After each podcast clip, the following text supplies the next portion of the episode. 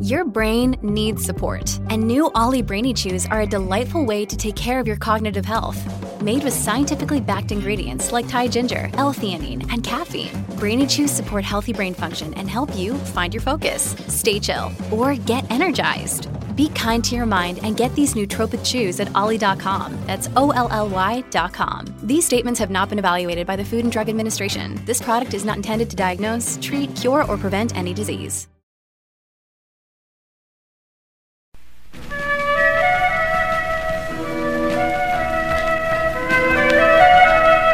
Egipto, 3000 años antes de Cristo. Solo tribus dispersas que viven de la pesca y cacería moran en las riberas del Nilo. Pero, y en determinado momento de esa rudimentaria existencia, algo hace que esos grupos nómadas y primitivos se unan en el intento de canalizar las periódicas crecidas del gran río. Luego, y en el comparativamente breve lapso de menos de un siglo, comienza a suceder algo asombroso.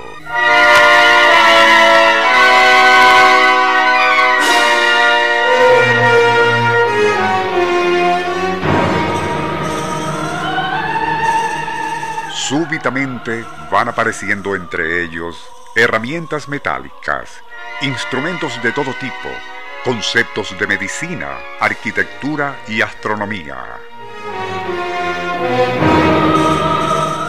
Cultura y asentamientos organizados emergen, también construcciones en piedra y las primeras pirámides escalonadas, atisbos de una gloria que será la gran civilización egipcia.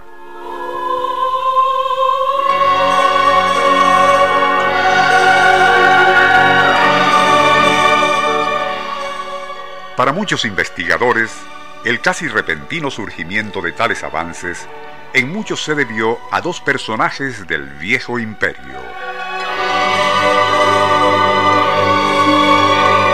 El primero, un ser místico y semilegendario conocido como Narmer. El otro, aquel extraordinario genio cuyo nombre era Imhotep.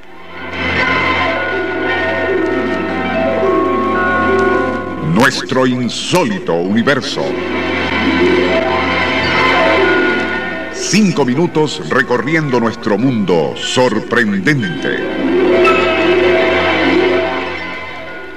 Aun cuando se ha especulado que su padre pudo haber sido un arquitecto llamado Canofer y la madre Creduong, lo cierto es que nadie ha podido explicar cómo y de dónde provino Imhotep en la época del viejo imperio.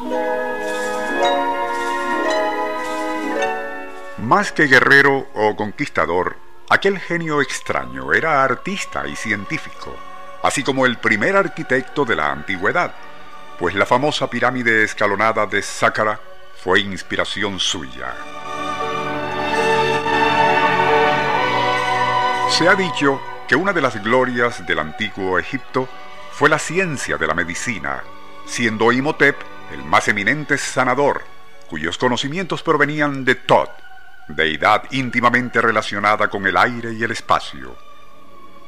Algunos egiptólogos modernos incluso especulan que Thoth e Imhotep eran una misma persona, y antiguos papiros hacen referencia a un vasto santuario que hizo construir en las afueras de Memphis donde jóvenes aspirantes recibían instrucción y entrenamiento práctico en el arte de curar. Era tal la eminencia de aquel hombre extraño e inusual que aún hoy día se conservan cientos de estatuillas de bronce con su imagen, que por cierto no era típica. Muestran a un personaje menudo, enjuto y con un cráneo desproporcionadamente abultado, que en cierta forma recuerda a esos imaginarios seres alienígenos que pululan en las fantasías de ciencia ficción.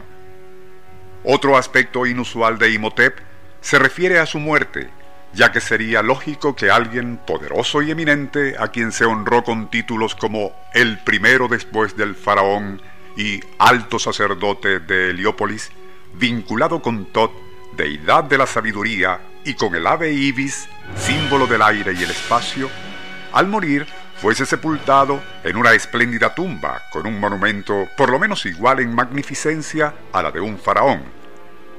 Sin embargo, no ha quedado referencia alguna de su fallecimiento o rastros de su posible cripta. A pesar de todo tipo de especulaciones al respecto, lo cierto es que simplemente desapareció sin que se volviese a saber nada de su paradero.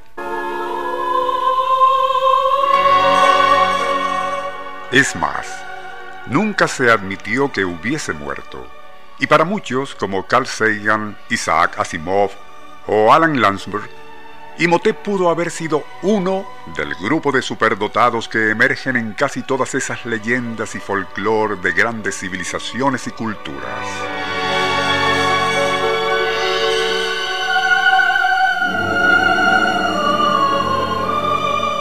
Gilgamesh, Kukulkan, Viracocha, Quetzalcoatl, personajes de gran sabiduría y superiores conocimientos quienes parecían emerger de la nada y después de impartir enseñanzas y adelantos tecnológicos, se marchaban, igual que Imhotep, hacia quién sabe cuál destino o universo desconocido.